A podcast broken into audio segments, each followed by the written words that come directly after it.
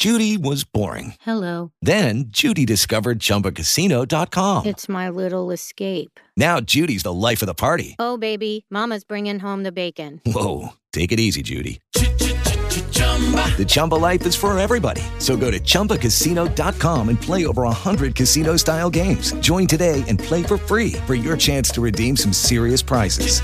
chumba ChumbaCasino.com. No purchase necessary. Void where prohibited by law. 18 plus terms and conditions apply. See website for details. Hola amigos, gracias por sintonizar otro episodio de Gepiano Sports gracias a Banreservas. En Banreservas cumplimos 80 años de historias que junto a ti seguimos escribiendo.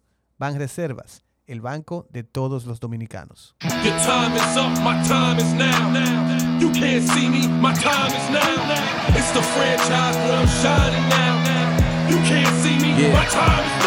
It's the franchise where I'm shining now. You can't see me, my time is now. Your time is up, my time is now. You can't see me, my time is now. It's the franchise where I'm shining now. You can't see me, my time is now. Bienvenidos a esta decimoquinta entrega de Gepiano Sports. Wow, decimoquinta. Tirando los números romanos ordinales. ¿Tú me entiendes? Podemos ponerlo así. en- Equivelo. ¡Ey, es duro! Señores, ¿cómo Aquí- están ustedes? Mucha gente no sabe que Piano Sports es el primer podcast que se graba en la semana. Y ¿Es aquí verdad? empezamos a debatir lo que se habló de Piano Podcast, de Vamos a Fluir, de Alta Gama la semana pasada. Y también hablamos y debatimos los temas que se van a tocar. Nosotros dictamos aquí en Piano Sports. Nosotros somos lo que sabemos. La merma. Digo, en verdad, eh, The Pimple Club es el primero que graba en la semana. Señores, hoy nos está haciendo falta la leyenda, el temible, el caballo, Miguel Esteves, que no está con nosotros hoy. Pero aquí, eh, Noel Lamarche, Julio Pelichone y Miguel up. Tenemos muchas cosas de qué hablar, señores. Yo sé que escucharon ahí el review de Schumacher, muy duro, de por cierto. Yo, Sí. Muy yo- duro. yo quería estar aquí porque y estoy de acuerdo con Julio eh, en que debieron extenderlo un poquito más. A mí me dieron ganas de verlo después de escucharlo. Faltaron muchas cosas por mostrar de Schumacher y se fueron mucho en la parte romántica de la historia y no en la parte del deporte Sí. como tal. Para los que no saben, porque mucha gente no está acostumbrada a oír podcast los fines de semana, el domingo Miguel Ángel y yo hicimos un review del documental de Michael Schumacher, o sea que lo pueden escuchar después que escuchen este episodio y nos dejan saber qué les parece. Está en Netflix. ¿Dónde? Ah, en Netflix. Tenemos, tenemos que felicitar a Madrid Lady, Madrid que está Madrid Lady Paulin- Paulino, que está rankeada ya, señores, número uno en 400 metros planos de mujer. De mujer. ¿Qué? La Un aplauso para ella. Que hacerlo, claro. Ey, te- este no está montando los aplausos en pulse hoy. ella que- caliente. No, ella que que- yo no invité la última Y vez. ella quería venir al show y, nosotros le dijimos, bueno, tú, tú, estás- tú no eres número uno todavía. Está Pero- como Rihanna con, con Embiid. Exactamente. que tú no siquiera eres All-Star, mi niño. Todavía, pero. Trotty Mans, la reina del Caribe, ¿qué es lo que Señores, la? Reina del Caribe eh, conquistaron. Dura. Conquistaron en esta semana la medalla de oro en el torneo de Copa Americana de Norseca, eh, abriéndole paso a lo que son los Juegos Panamericanos. Eh, Priscila Rivera, la eterna capitana de la selección, se retiró de la selección. Por con- fin. ¿Cómo que por fin, profesor? No, ya estaba, ya estaba bueno. Ella tiene una historia muy interesante, oíste. Ella, ella inició su carrera como con 18, 17 años, teniendo como tres meses de dar a luz, participó en un torneo. ¿Qué? Y hace dos años... Eso ella ya andaba con la bebé. Eso ya bebé. Serena Williams Territory. Y lo más fuerte es que hace unos años ese mismo bebé falleció. No jodas. Sí, su... su, su, su- Ah, sí, yo recuerdo, sí, que ella tuvo que ausentarse en unos juegos. por- Exacto. Coche, qué pena. Y luego volvió a jugar y ahora se está retirando por el hecho de que quiere volver a ser madre. O ¿Y cuándo que- van a traer a la libero de la selección otra vez? A, a Brenda Catillo. no. A Winifred. A a Winifred. Winifred. ¿Qué pasó con Winifred? Yo no sé. Winifred, mm, no sé, en verdad. Pero hay, Hay buscarla- sabrosos. hay que buscarla en No, Instagram para ver qué está bien. ella. Y, y yo creo que todo bonita. el mundo tuvo el mismo problema que, que todo el mundo. Que era que no la encontraba en Instagram ni en las redes. No. Habían pila de, Había muchísimas cuentas falsas y uno no sabía cuál era. de Finstead, claro. Y después, eh, yo me acuerdo que ella sacó una oficial y fue como que tan downer eso. Porque, No era como que- porque fue como con un novio. Ah. El contenido de la otra era mejor. Exacto, los contenidos fake eran duros. Que eran los highlights que ustedes ya saben, que era dentro Sí. del juego. Y como que el real fue como que en la sala de su casa, y un arbolito atrás. Y dije, ah, este es mi novio, o sea, que, y uno como que, ok. Señores, la selección, yo, yo, algo que está hablando con Pero Julio. ella está retirada, ¿verdad? eh, de la selección, ella no está en la selección, ¿no? Pero ella sigue jugando. sigue voleibol. jugando voleibol, creo que está jugando en la Liga del Distrito. Ah, muy bien. Pero tú sabes que la Reina del Caribe, yo creo que es la única selección en este país que se le da la importancia que se merecen los deportistas de verdad. Si tú te pones a buscar cualquier Son otro, muchos logros también. Pero una selección y un equipo que se ha, que ha trabajado eso. Claro, Obviamente sí, la sí. mano de, de, de Cristóbal eh, ha metido mano de los Panamericanos del 2003, estamos viendo éxito de esas mujeres.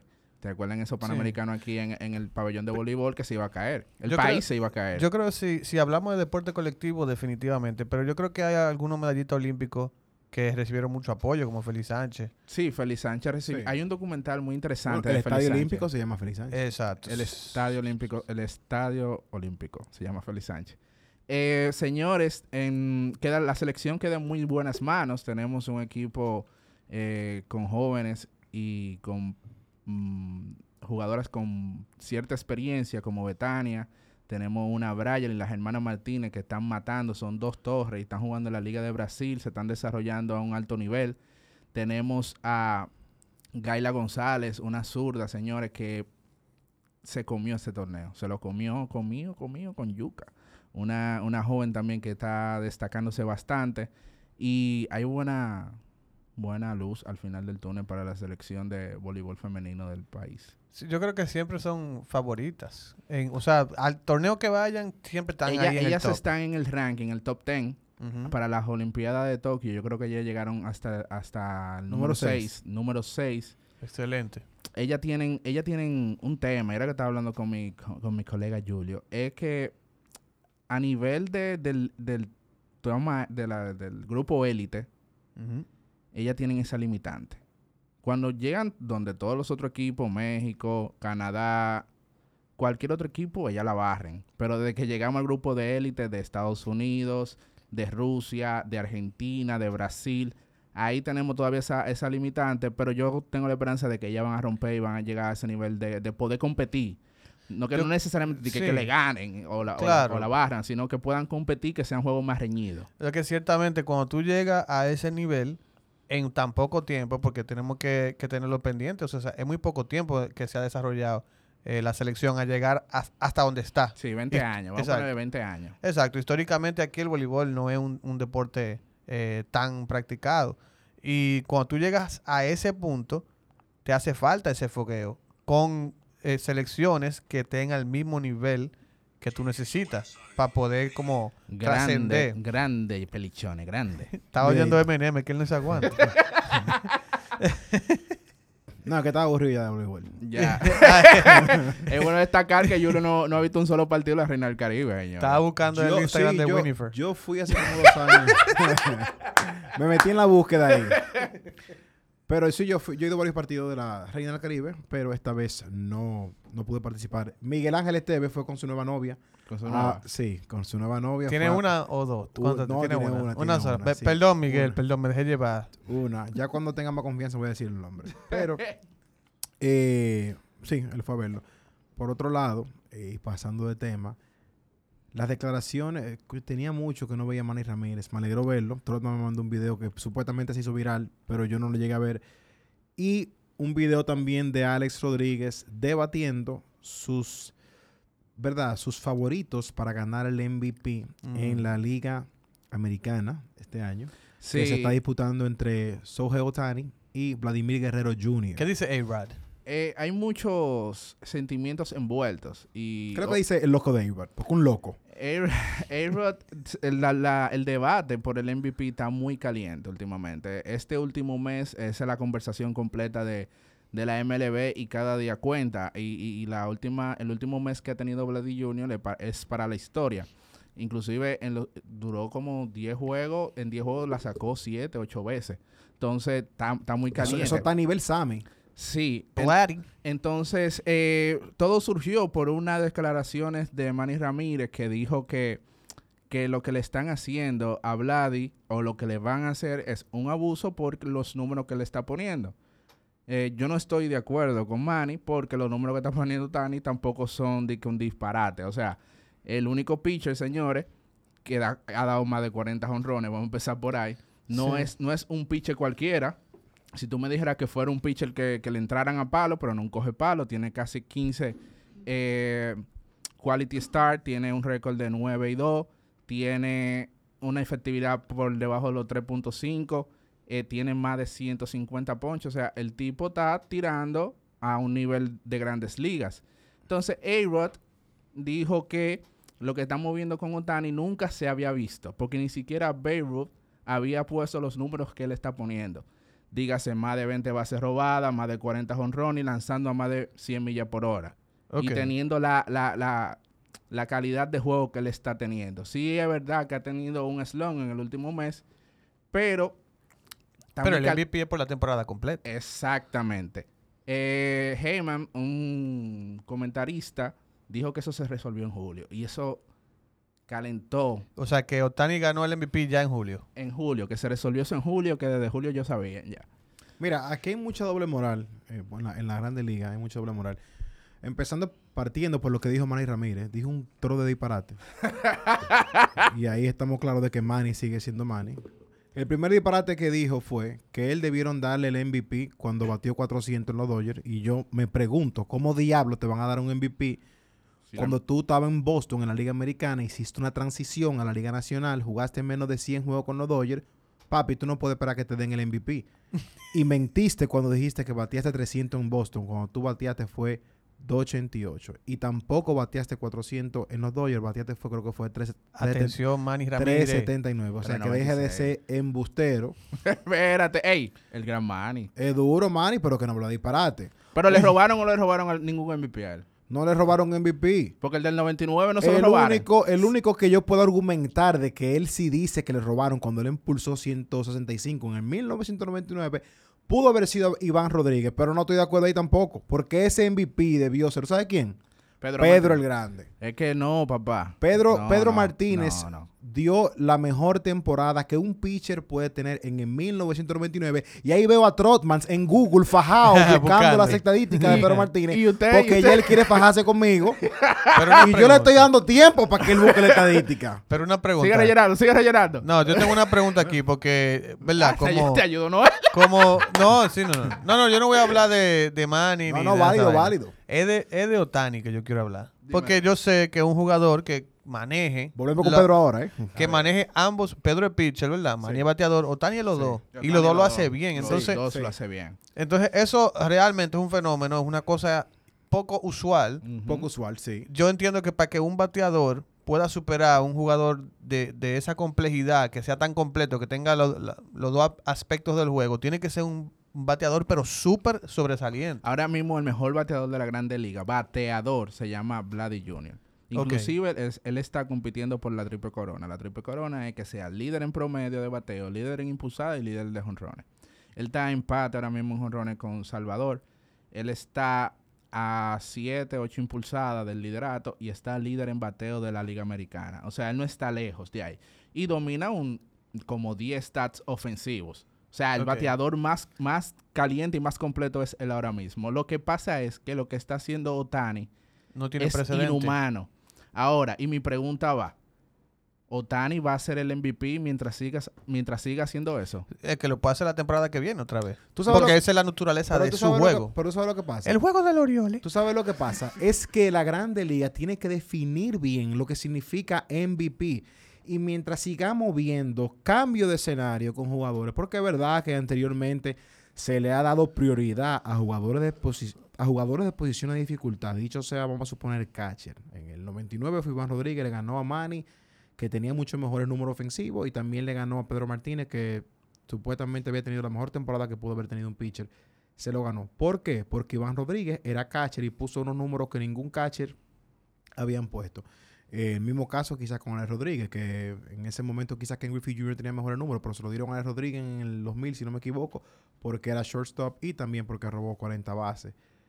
Pero también hemos visto escenarios donde Sammy Sosa, por ejemplo, en el 98, se lo ganó a Mark Maguire, se lo ganó Eh, por Porque el- era blanco. No, no, no. se, se lo ganó a Mark Maguire, que había dado 70 honrones. A mí se había ganado 66, pero porque su equipo Clasificó. pasó a los playoffs con un- el National League Wild Card en ese momento. Y hemos visto también jugadores con menor proporción de números, pero que su equipo clasifica y se lo dan a ir. ¿Por qué? Porque es el jugador más valioso para su equipo. Y yo creo que todos entendemos el jugador más valioso para su equipo como ese jugador clave que fue para su equipo y obtuvo una victoria o un triunfo que lo llevó a los playoffs. Ese no es el caso de Anaheim. Lo que pasa En es... el caso de Toronto, sí vemos que Vladimir Guerrero Jr., los números que está poniendo, sí llevan a Toronto a clasificar posiblemente a los playoffs. Entonces, jugador más valioso para su equipo es aquel que ponga los mejores números independientemente que tu equipo esté en el sótano o que ponga los mejores números y que lleven a tu equipo para los playoffs. Eso es lo primero que tú tienes que definir para darme tu favorito. Ok, de varias cosas ahí mismo. Eh, la, la última época del, del, del MLB Stats han surgido muchísimas formas de medir el rendimiento de los jugadores. Empezando por el WAR. ¿Qué pasa? No me gusta esa vaina. Yo, yo no ¿Qué por ahí. pasa? Toronto tiene un equipo que está compitiendo para los playoffs no solamente por Vladi. Tiene un equipo que es literalmente, tiene detrás de él al mejor segunda base de, li- de- de- de la actualidad. Tiene a Teóscar Hernández. Tiene a, Lu- a Gurriel Jr. Tiene Jugadores mucho- roles, tiene- jugadores No, jugadores Jugadores roles, no, bárbaro. Jugadores bien. Tiene pero- jugadores que es un análisis válido. Cuando llegan donde Vladi ya han pasado cuatro, cinco jugadores que, que están cogiendo lucha a los pitchers, pichándole. ¿Entiendes? Cuando llegan a donde Otani, ellos tienen tres muertos delante de él, que fácilmente ellos nada más se tienen que fajar con Otani bateando, pichándole. Entonces, Otani tiene dos WAR, que es el WAR ofensivo y el WAR de picheo. Claro. Entonces, cuando tú lo combines esos dos, él le lleva más de un punto y algo a Vladi Jr. Yo quiero decir algo aquí porque eh, vuelvo con el mismo tema. Un jugador que domina los dos aspectos del juego para mí es sobresaliente. Me gustó mucho la pregunta que tú haces si el año que viene se lo va a ganar también porque es algo, eso es su juego, lo va a seguir haciendo. No, yo no creo que lo siga haciendo, se va a lesionar. Ah, bueno. Si se lesiona, Bueno, entonces se lesionó, pero yo creo que pique. su brazo no lo va a aguantar. Pero el, No va a el definirse por ser MVP, el MVP es un premio individual. individual. O sea que lo que haga el equipo realmente no tiene mucha trascendencia, es cómo sobresale un jugador. Claro, totalmente de acuerdo. No, ¿Cómo señores, domina esa vamos- liga? Vamos, hay mucha, hay vamos a volver a lo que, ¿cómo se llama el premio? Se llama el jugador más valioso. Si nos vamos a NBA, ¿cuándo fue la última vez que ustedes vieron que un, que un jugador ganó un MVP y su equipo no haya clasificado? Es muy difícil. Eh, ahí, eh, ahí es diferente. Es, muy por- difícil. Y- estamos claros de que la NBA influye mucho más un jugador individual que en la Grande Liga, pero no significa que no tiene menos impacto en Grande Liga porque al final del día el jugador se llama el jugador más valioso, no el mejor jugador. Pero hay un tema El con jugador el más pitcher. valioso. El pitcher tiene un- un- una responsabilidad en la pelota que ningún jugador en basquetbol la tiene él solo. Exactamente. Y si tú y si tú sobresales en esa posición y también en la posición ofensiva, ya tú eres un fenómeno. Yo estoy totalmente de acuerdo contigo, Noel. Yo lo que quiero dejar establecido aquí lo que significa verdaderamente el jugador más valioso. Y yo creo que Sohei Otani tiene todo el mérito del mundo para llevarse un galardón a su casa, el cual lo destaque, porque como bien dijo Ale Rodríguez, es algo que no vemos o que nunca hemos visto, porque nadie aquí vio a, a jugar a Babe Ruth. Él está teniendo una excelente temporada de pichando y está teniendo una excelente temporada ofensiva, entre comillas, para un pitcher. Porque hemos visto que David Ortiz nunca ganó MVP porque no juega una- Defensa. Una, posición. Entonces, si le sumamos a Sohei Otani, que está teniendo una buena temporada ofensiva, el hecho de que el tipo es un pitcher abridor y está poniendo un buenos números, no me queda duda alguna de que él va a ser el MVP esta temporada. ¿A quién yo se lo daría? Yo se lo daría a Vladimir Guerrero porque yo me voy por lo clásico. Yo me voy por una tangente, que es el jugador más valioso. En Grande Liga existe mucha doble moral y mucha vaina de la situación que haya, si es blanco, si es chino, qué impacta mejor. Yo creo que Grande Liga influye mucho toda esa vaina. Así como influyó, por ejemplo, en el 1997, cuando había un auge de cubano jugando para grandes ligas, en vez de darle el MVP de la Serie Mundial a Moisés Alou, que sí se lo merecía, se lo dieron a Iván Hernández. Yo creo que la Grande Liga se trata mucho a veces de la situación, como los premios, eh, los Oscars, los Grammy, eso depende mucho de la situación y no de realmente por lo que valga. Si Sohei Otani se lo gana, pues bien merecido. Él está haciendo algo que no hemos visto desde 100 años. Ahora, si tú me preguntas a mí cuál sería mi voto por el jugador más valioso para un equipo, yo voto por Vladimir Guerrero Jr. Trollman, ¿por, qué- por, cu- por quién es tu voto? Yo votaría por Otani. Votaría por Otani por lo que él está haciendo. Es obviamente inhumano. Inclusive las preparaciones físicas para tú ser pitcher son muy diferentes a la de tú ser un bateador. Sí. Eh, eh, Es un, es un tipo que tal vez no es de promedio, por lo mismo que expliqué. Él es muy de poder, tiene muy buen contacto. No, el tipo tiene un poder increíble, loco. Se va arriba un blanco, dice. Suena. tiene, Sí, tiene gran duro. poder, tiene la dificultad de que en su equipo no tiene más de su equipo no tiene más armas ofensivas. ¿Para qué? Para que los pitchers no solamente se concentren en él al momento de tirarle. Entonces, también, cambiando el tema, eh, o cambiando de liga, señores, Machado le dijo de todo a Tati Junior. ¿Y qué fue lo que pasó ahí? Ah, pero espérate, mi voto es también por Otani. Ah, perdón. Sí, Otra- ese hombre cambió el tema. sí, él se, él se fue. Yeah. ¿Tú votas por Otani también? Sí, mi voto es por Otani por, por eso, porque es un jugador que domina ambos aspectos del juego, que lo hace los dos muy bien. Eh, hay un tema de narrativa y, y está un equipo que es inferior también. O sea, sobresalir en un equipo inferior tiene mucho mérito también. Otra, otra cosa ahí mismo, ya, y no, y no para no, No, ya, hacer, hacer era la mi barbasada que hice ahora. Eh, ¿Qué hubiese pasado si Otani fuera dominicano? Yo creo que Eh, se lo dan también. Porque- bebiendo ron. Porque el dominicano, No, no, se, no. El, Ha sido víctima el muchas veces. el dominicano se ha empecinado ahora en decir que Otani no sirve. No, pero no, tampoco así. En decir y que él es bueno, pero él no tiene los números de... de, de- oye, él es- el simple hecho, señores, es que, es que ustedes no se imaginan. El simple hecho de usted poder pichar de la manera en que lo hace y batear de la es que es inhumano. Eso no existe. Jugador completo. Y corre. Y, y tiene más de 20 bases robadas, de por Dios. ¿Entiendes? O sea, e- esos son números que, que cuando tú lo sumas, cuando tú combinas cada área, él es el único que lo ha podido hacer. Entonces, entonces, eh, Tú sabes, si, si el dominicano tiene derecho a quillarse con Otani, sería para mí en el 2018, cuando le quitan el novato del año a Miguel Andújar y se lo dan a él. Yo pienso que ahí Miguel Andújar sí debió ganar el novato del año, que tuvo números eh, fenomenales. Dio 27 honrones, batió 300, eh, casi 100 impulsadas. Y Otani, independientemente que tuvo una ofensiva más o menos, eh, tuvo una mala actuación en el picheo. Pero ahí vuelve todavía la, la narrativa de que era algo que no se había visto, independientemente de que no le fue muy bien, se lo dieron a él.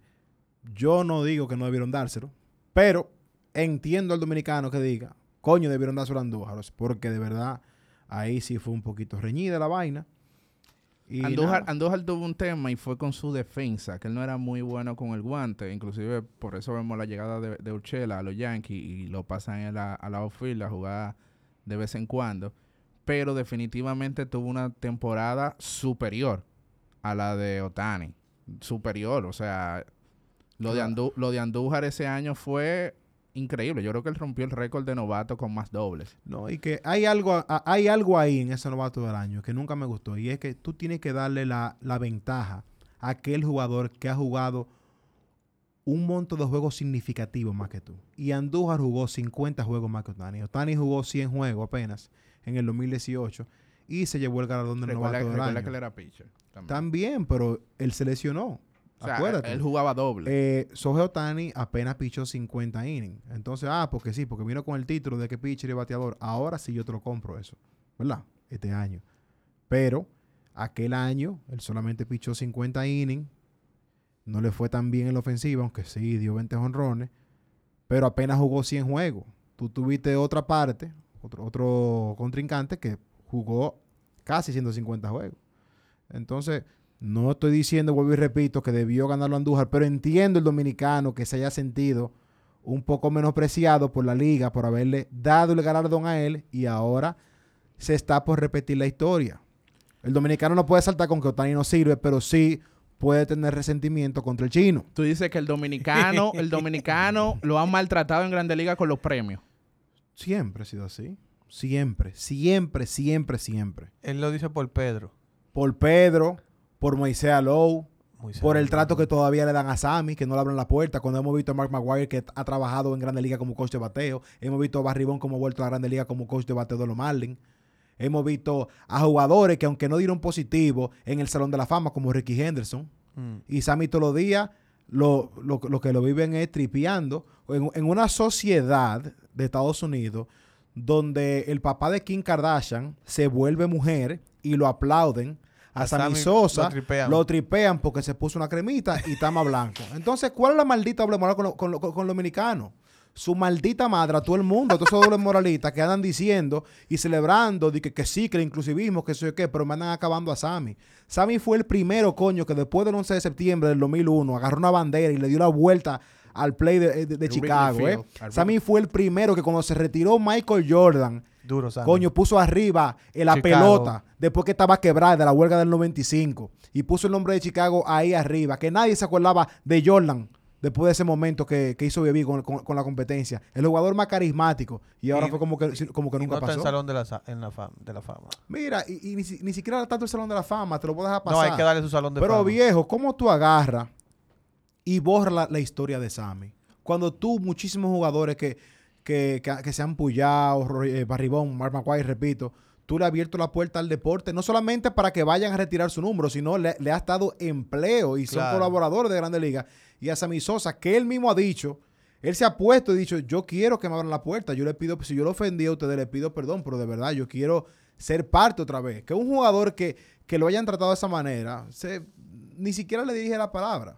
Pero entonces, ¿cuál es el maltrato a los dominicanos? ¿Por qué? ¿Cuál es la tripiadera con nosotros? Ustedes nos tratan, de- nos tratan demasiado mal. La envidia en todo- que lo en- corroe. en todos los aspectos. Esa lista que hicieron en el 2002, ¿te acuerdas? La, la lista Ujú. de, de 100, 102 jugadores que dieron positivo, que no la publicaron, era secreta, porque eso era ya para evaluar qué tanto, a qué nivel estaban los esteroides en Grandes Ligas y iban a tomar medidas de, de castigo con eso. Se filtraron tres nombres, los Tres. tres, los tres dominicanos. David, Manny. Manny y Sammy. Coño, loco. Pero, pero filtra los otros. Ponga Porque ahí se, a- ahí estaba rumorando que estaba Derek Jeter. Y todos sabemos que estaba Roger Clemens por el Mitchell Report, que salió en qué sé yo cuánta página. Y Roger Clemens no está tranquilo en su casa. Nadie dice nada. Si, si Roger Clemens le diera su maldita gana, él vuelve a Houston y tira la primera bola. Lo que pasa es que ese tipo está quitado. Yo creo que Sammy anda en la misma onda. Sammy, Sammy no le importa No, esa Sammy. Sammy quiere, Sammy señores, quiere. pero Sammy quiere volver, pero Sammy salió en el reportaje de lo de, del ESPN Plus que se, se- se- se estrenó en pandemia. Él salió en ese reportaje con Mark Maguire y dio una entrevista. Ah, una sí, entrevista sí, donde, verdad, donde el comentarista lo ofendió a él que, él, que él se paró y se fue. Él dijo como que coño viejo, ¿por qué tú me sigues preguntando del 98? Te dije que ya pare. Y Sammy se paró y se fue. Y Sammy tan humilde el pobre que él volvió. Y le pidió excusa al comentarista. Dije, escúchame por irme. Exacto. Es duro, Loco, de Sammy. verdad, viejo. Muy duro, Sammy. Pasando, pasando el tema. Machado, y- Machado exacto. y Tati, señores. fue? Yo vi el video, el tío Hay- estaba ahí como quillado. Hay muchas frustraciones en San Diego. San Diego era uno de los equipos favoritos de, para No competir, competir por la Serie Mundial y han caído en los últimos dos meses, han tenido un récord horrible. Y eso se debe a, a una presión de una división muy fuerte. Ellos tienen a En San el camerino. No, la división de, de- de la Liga Nacional, Ah, la división de ellos. eh, ellos tienen a los Dodgers, que son prácticamente el mejor equipo de la MLB ahora mismo. San Francisco tiene, creo que tiene el mejor récord, están, están ahí mismo, uno o dos partidos. Pero los Dodgers son el, el- el equipo a vencer por la Serie Mundial. Entonces tienen una división muy fuerte que, que le ha resultado difícil y hay mucha presión en ese equipo. Entonces Tatis, está bien que un muchacho con muchísimo talento, es un muchacho que tiene muchas condiciones, pero, pero yo los, lo noto desenfocado de su juego. Tatis empezó bateando de manera animal, monstruosa, pero ha ido cayendo. Él, tiene, él está lleno de talento y es un muchacho con muchísimas condiciones y, y su forma de jugar eh, es lo que más ha llamado la atención de los fanáticos. Entonces, ha, entrado mucha presión. Entonces, en ese partido, él tenía conteo de 3 y 1 y hubi- hubieron dos picheos que fueron cerca de la zona, pero se lo cantaron strike. Él se incomodó y empezó, y empezó a pelear. Por eso el, el- el manager de su equipo de San Diego fue a discutir con el árbitro, lo votaron, entonces ahí vino el- la- el pleito con Machado, que Machado le dijo, todo el mundo sabe en este, en este estadio que tú eres el mejor jugador del equipo, pero ponte a jugar pelota y deja de estar haciendo disparates. Eso fue lo que yo vi. Que, que, que- que- que go out there, go play, que sé yo qué. Exactamente, entonces Tú qui- Tatis- tú quiero oír mi punto de Va- vista. vaya a batear. Liderazgo. Eso es tratando de ejercer un poco de liderazgo. Yo creo que eso fue más un buca cámara de Manny Machado. Tú dices. Yo creo que sí, loco. Yo no Ma- creo, porque es que ahí, ahí no se Macha- veía como Machado que había así. cámara por parte. Machado es así. Machado es un tipo que confronta a la gente. A mí me gusta mucho Manny Machado. Machado es un tipo con Uno una de mis actitud, peloteros favoritos. una actitud fuerte, frío, que no anda en sentimientos. yo, lo vi, es así. yo lo vi como, como que- una movida como de motivación y de decirle, oye, vamos a jugar, sal ahí, que es lo que está hablando Yo disparate. yo estoy de acuerdo contigo, pero eso puede cambiar por la vaina, por el, esc- por el escrutinio público. ¿Tú entiendes? Cuando llega a las redes, como la gente lo quiere volver. O sea, esas son cosas que yo creo que tú puedes hacer detrás de los camerinos. ¿Tú me entiendes? el calor del momento, cuando tú estás jugando pelota y esas cosas surgen. tú- También hay- yo no veo, yo no veo qué fue lo que hizo Tati mal. que, eh, es decirle que se enfoque en el juego y que deje de estar discutiendo por disparate. Te ponchaste ya, sigue jugando. Pero Tati tampoco hizo un show. Hizo un Como- show, entonces por eso fue que entró el manager de él a discutir con el árbitro y lo votaron. Pero las acciones del manager no. Y, y todo el mundo sabe, el que ve pelota sabe que si un manager sale a discutir bola y strike, lo van a expulsar. Eso es inaceptable en Grandes Ligas. Tú sales a discutir bola y strike, eso automáticamente te van a expulsar del juego. O sea que el manager sabía lo que estaba expuesto. Sí, y pero- cuando lo votan los tigres siempre dicen una vaina radical.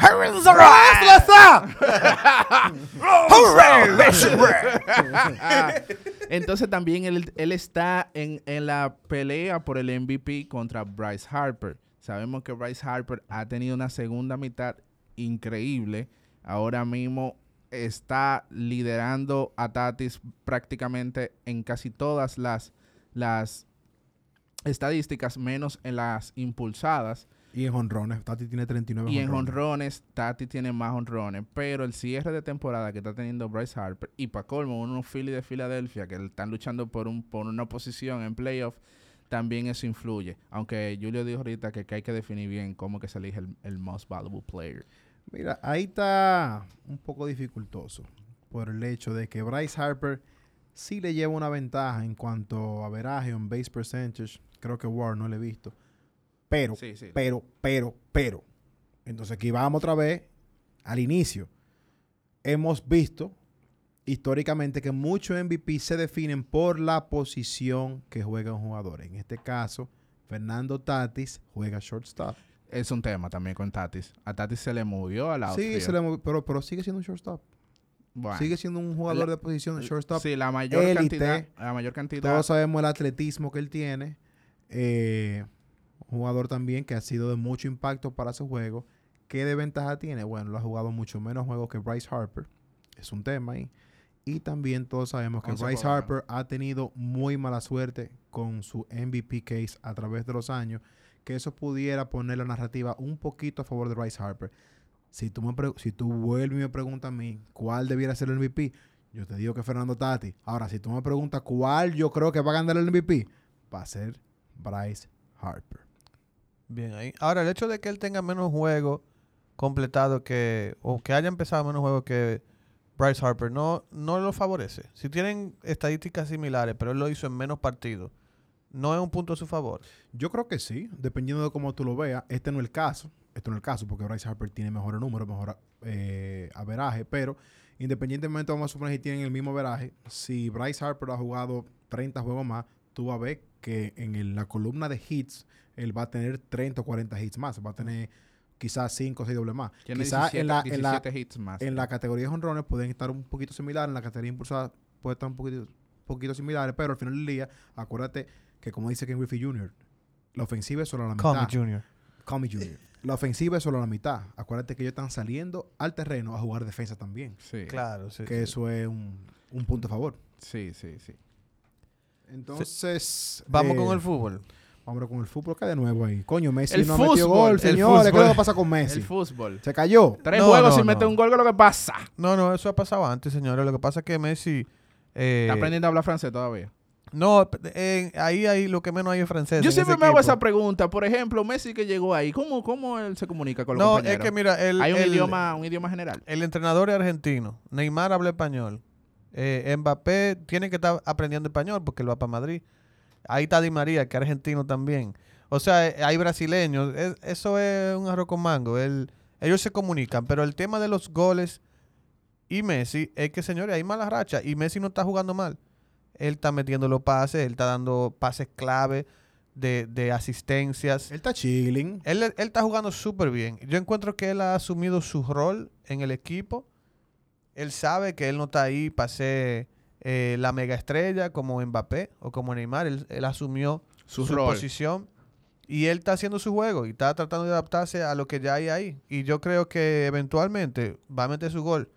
Eh, tiró un tiro de, de tiro libre, una falta y, y- y pegó en, el, en, En la poste. esquinita. En la esquinita, en el travesaño ahí. Entonces, a veces hay mala suerte. Messi es tremendo y pronto vamos a verlo. Ahora, lo que sí te digo, desde que Messi se fue del Barcelona, se está hablando de cuándo va a volver. Yo no sé si eso pase. ¿Ya hay espacio para el volver? No. Yo creo que sí, se fue Griezmann y, y ya el tope salarial está eh, llegó a, a un punto donde se puede manejar.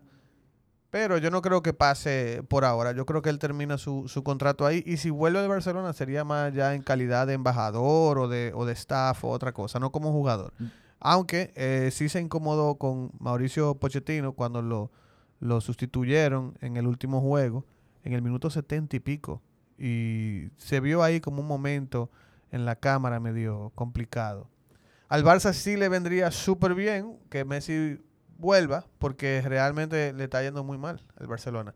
El Barcelona empató en el día de ayer, Contra ayer lunes, Granada. contra el Granada. No gana nada. El Granada, para los que no saben, fue el equipo también que la temporada pasada le ganó al Barça y le quitó la posibilidad de, de ganar la liga. El Barça se mantuvo peleando la liga hasta el final. Y él está en séptima posición de la tabla el Barça. Yo, para que ustedes tengan una idea, yo nunca había visto eso en, en mucho En tiempo. la, la séptima. En la séptima posición. Solamente se han jugado cuatro partidos, pero igual es, es alarmante. Y Ese dirigente, le- se van a cumplir tus, yo lo tus reitero. predicciones. Yo lo reitero, yo creo que, que, que Koeman tiene su día contado ahí, totalmente. O sea, el, el último juego contra el Granada, el Barcelona dio 57 centros. Eso es, o sea, es bueno, son, son números altos, pero ese no es el juego del Barcelona. Claro, El el Barcelona, el Barcelona juega el pase y juega a llegar a- al área mediante la posesión, no de centros. Y se ha perdido un poco como el ADN del club y yo creo que eh, Ronald Koeman tiene sus días contados. Y pronto vamos a escuchar que, mira, se- se va Ronald Koeman. En Francia, el PSG sigue liderando la tabla y lleva como seis puntos de ventaja. O sea que ahí no, no va a haber problema. Inglaterra sí está interesante. Hay un triple empate por el primer lugar. ¿Qué? Y ahí está Ronaldo. ¿Qué? Con Sí. el Manchester. Sí, ahí en, el, en la tabla está el Chelsea, el Liverpool y el Manchester United en las primeras tres posiciones con el mismo puntaje, pero eh, con diferencia de goles. O sea, el Chelsea y el Liverpool le llevan dos goles a favor al Manchester United. Se- recordemos que si hay un empate al final de la goles. temporada, se define primero por el head-to-head. O sea, si hay un empate Liverpool-Chelsea, el si match el, entre ellos. ajá, si el Liverpool ganó esos dos juegos, pues entonces gana la, La liga. la liga. Si están empate en el match, entonces se van a la diferencia de goles. Así es que funciona. Y nada, eso es lo que tenemos en el fútbol, señores. En el fútbol. Ahora mismo se está jugando. eh, hoy martes, hoy es martes. Martes 21 de septiembre. mira. Martes 21 de septiembre está jugando el Athletic Bilbao con el Rayo Vallecano. Está 1 a 1. El Levante y el Celta de Vigo 0 a 1. Y terminó el Getafe y el Atlético Madrid, que son dos equipos de Madrid. Uno del Getafe y dos ¿Qué, qué ha del hecho Atlético Griezmann Madrid. en su retorno a la, al Atlético? Eh, yo creo que Griezmann aún no ha jugado, si tú supieras. Ni ahí lo quieren a Griezmann. No, bueno, mira, ah, ok, jugó hoy, sí. Jugó hoy, no hizo nada, o sea, no tiene goles, no veo que tenga gol ni asistencia. Eh, pero él le, le costó aclimatarse al equipo otra vez. Y ahora es que está jugando. Bien. El piano, este domingo hay carrera. Esto co- Hay carrera este domingo, pero antes quiero mencionar del NBA que la tenemos un poco abandonada. Uh. Obviamente ya estamos en el off-season, pero es bueno ¿Qué mencionar está que, pasando por ahí? que Ben Simmons no se va a reportar A los campos de a, entrenamiento. a los campos de entrenamiento de Filadelfia. Es decir, que esa sal puede caer en cualquiera de su equipo. ¿Y dónde tú crees que va? Yo no sé, pero yo espero que no sea Golden State Warriors, porque acabamos de recibir una muy buena noticia y es que en los próximos días ya Clay Thompson le dieron luz verde para jugar. Yo creo que ese equipo va a Lo ser el campeón este año. Yo creo que vamos a tener la ¿Que va a misma qué? dinámica del 2016, del 2015-2016. Va a ser Campeón, él dijo este año. campeón. Campeón. Campeón, Golden State campeón. Lo, estoy dici- lo- lo- lo estoy diciendo aquí. ¿De la liga o Si de la conferencia? Campeón de la división. en general de la NBA. Entonces, Coño. nada, señores. Ey, JJ Redick anunció su retiro en el día de hoy. Ay, imagínate. Gran cosa, ¿eh? Gran cosa. JJ Redick. Así eso, eso me acuerda a Jefferson una, cuando Cleveland ganó la final Del 17. del, De- de- 17, del- del- del 16 fue. ¿Cuánto le tiene Ben Simmons? Bueno, el punto es que después de que LeBron 16, ganó con 16, Cleveland, después de 16. ese comeback de 3 y 1, 16. el señor Jefferson eh, anunció ahí mismo que se iba a retirar, Richard Jefferson. Richard Jefferson, y, pa- y hoy es que no venimos con la de eso, de que él dijo que se iba a retirar y Cinco años después. cinco años después sí nos acordamos ahora de que él se retiró. Él creía que, que le iba a robar su trueno LeBron después de ese comeback, pero bueno. Póngase a orar para que Ben Simmons no caiga en su equipo. Ese hombre no defiende, Pero- no es clutch, no tira de tres, ¿Y por qué, no tira tiro qué tiene- libre. ¿Por qué tiene hype él? ¿Por qué? La pregunta es por qué él está en la NBA y por qué él gana dinero. O sea, yo quiero que alguien me explique. Yo quiero que alguien venga aquí en Marcante, que son duros en basquetbol. Háblenme ahí cuáles son los atributos de, de, de Ben Simmons, de por qué Ben Simmons ¿Tú sabes para un cuánto gana equipo Ben puede Simmons ser en los un- un saco de Sixers? cuarto. Yo creo que él tiene- 29 millones. Él por tiene max. Sí. 29 millones. ¿Ustedes se acuerdan la Fue jugada, first pick la, del 2016. la jugada de los playoffs del tipo abajo del aro? Que la falló. Claro, claro. O no, que la pasó fue. Que la pasó. Loco, así. como no. siempre. No, por así. Una cocinita. Vencimos. Un ganchito eh, ahí. eh, con, No, con por así Vencimos no. pasa algo interesante porque todo el mundo sabe que él tiene talento. Tiene muchísimas condiciones atléticas, pero en, eh, a él como que le patina el cerebro en ocasiones. Tiene un IQ bajito. Eh, yo no diría que un IQ bajito porque él es muy bueno armando el juego. No es clutch. Eh, que como que él tiene jugadas disponibles. Muchos dicen que Clutch no existe, pero eh, definitivamente el tipo no, en los momentos que ha tenido que sacar la cara, no la ha sacado. Pero, Pero, nada, es joven también. es Son joven. Va- 25. vamos a ver que vamos a tener mucho de basquetbol ya. El Eh, 3 de octubre estamos- empieza el, el preseason. Exacto, ya en menos de un mes ya estamos eh, volcados full en, en el básquet. Y también vamos a tener varias personalidades aquí como Gabriel Abreu, Hernani Salazar. Eh, Vienen Carlos los. Vienen los muchachos. Vamos a tener un episodio especial con Vitilla y vamos a enfocarnos mucho en lo que es el fútbol americano, que yo sé que mucha gente nos estaba preguntando sobre la NFL, que ya tiene dos semanas, está bien interesante, pero nosotros no vamos a ponernos aquí a hablar disparate. Sin Y el caballo. y- porque no, el no. caballo... Porque Miguel más o menos sabe de fútbol, pero yo no quiero que hable solo de eso. Porque no hay una voz para Ah. desautorizarlo. Claro. Entonces, ¿tú claro. te imaginas que pongamos a Miguel y que habla solo de fútbol? Creo que generaría mucha controversia. Aunque dice... Aunque dice... Exactamente. y nada, eh, ¿qué tenemos para el domingo? Trotty Mans El, con la carrera. el domingo es el Gran Premio de Rusia. En el circuito de Sochi. Recuerden que en el, en el, en el Gran Premio pasado, Bottas tuvo el mejor récord y por el tema de la penalidad tuvo que pasar al final de la parrilla, pero vimos cómo llegó hasta un cuarto lugar y por la penalización de Excelente Checo carrera de botas. y por la penalización de Checo Boticas.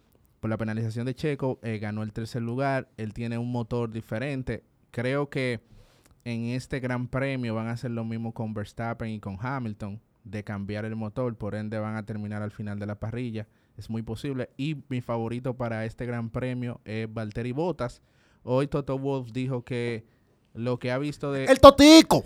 lo, que ha, lo que ha visto de, de, de Valtteris es lo mejor que ha visto de su carrera. O sea, Claro, porque se va. Bota está corriendo sin presión, ya tiene un contrato asegurado y está dando, está corriendo como si fuera un piloto. Lo que yo presiento que Botas en la última carrera se le va a explotar. Por amor al Hamilton. arte. a Hamilton, no, no. Porque- ahí en los pits. ¡Pam!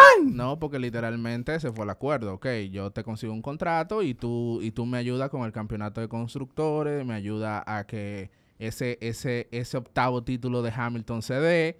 Entonces yo creo que él no, él, él- él va a correr sin presión, sin ser, sin sabiendo que el año, sabiendo que el año que viene no va a ser el, el escudero de Hamilton, porque se ha pasado los últimos cuatro años haciendo eso. Entonces él está corriendo en sus aguas ahora mismo. El alicate de Hamilton. Eh, los McLaren tienen mucha ventaja también en este circuito.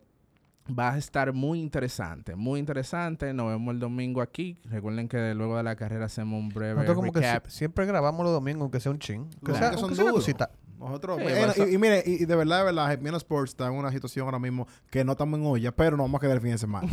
o sea, que vamos, vamos a estar aquí con ustedes hablándole de la carrera. Y por cierto, los puntos, eh, recuerden que esta temporada tiene la peculiaridad de que est- estamos como que el último dígito es, es un medio. Entonces, Verstappen tiene en primer lugar 226.5, Hamilton tiene 221.5 puntos y está bien reñido eso, o sea que ¿Cuántas carreras pasar. faltan?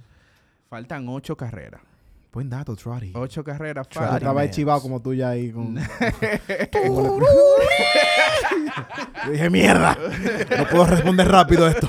Dije, no, él, dame tiempo, dame tiempo. Dame señas para yo buscar el dato.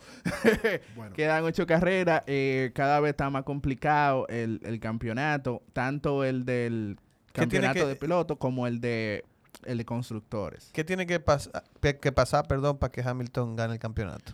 Bueno, eh, que Verstappen Pierda siga perdiendo y que él siga, mientras él quede por encima de Verstappen en cada carrera, no hay problema. Porque la diferencia de puntos no es tanta, son cinco puntos que ellos se llevan. Entonces, imagínate que un Hamilton en el, en el Gran Premio de Rusia gane primero, Verstappen segundo, ya Hamilton le pasa en el campeonato porque la diferencia del primero y el segundo son siete puntos En, en- en- en cada premio. Entonces... O sea que ellos los dos todavía son amos de su destino. Sí, y ellos van a seguir, van a recuerden que, que Verstappen tiene una penalización en la parrilla por, por la maniobra de, de, de Italia, El rompecocote. por el intento de homicidio, por el intento de homicidio. El Eh, rompecocote. Y Loco, yo creo no. que yo creo que Red Bull va a aprovechar y va, va, va a hacer lo del cambio de motor porque ya se está viendo un Mercedes como vimos en, en el premio pasado, el Gran Premio pasado, que eh, ha sacado ventaja con, con respecto a los otros. Ese carro de Valtteri estaba volando bajito. Eh, ¿La penalidad en, en qué consiste? Eh, si mal no recuerdo, son cinco lugares o tres lugares de- en la parrilla detrás. Si él queda primero en la clasificación, en la ok. quali, va entonces tres lugares hacia atrás. Ok. No, Verstappen es duro. Él, si, pues, él si logra. hacen, si hacen un... Él es el Orioles. si, Yeah. si hacen el cambio de motor, entonces la penalización es que lo pasan al final de la parrilla. Ok. Está interesante eso, es interesante. Señores, gracias por acompañarnos. Utilicen el hashtag en todas las cuentas de MLB o de estadística de pelota. Stop Dominican Hate. ya está bueno ya de que los dominicanos estemos Sammy back to the grill. Hemos hecho demasiado por la pelota y hemos aguantado demasiado. Enough. Señores, gracias. Ese va a ser el corte. Bro, llévatelo ahí. Me lo llevo, pero primero recuerden seguir Piano Sports en Ah, sí. Instagram, señores. Ah, Él, él se le olvidó su Sí. propio vaina. Vamos a poner un letrerito ahí. Coño, sí, loco. Sí, no. Your time is up, my time is now. You can't see me, my time is now. It's the franchise where I'm shining now.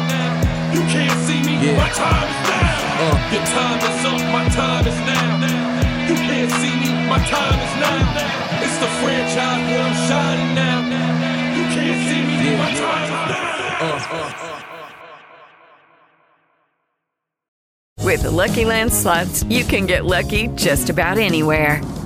This is your captain speaking. Uh, we've got clear runway and the weather's fine, but we're just going to circle up here a while and uh, get lucky.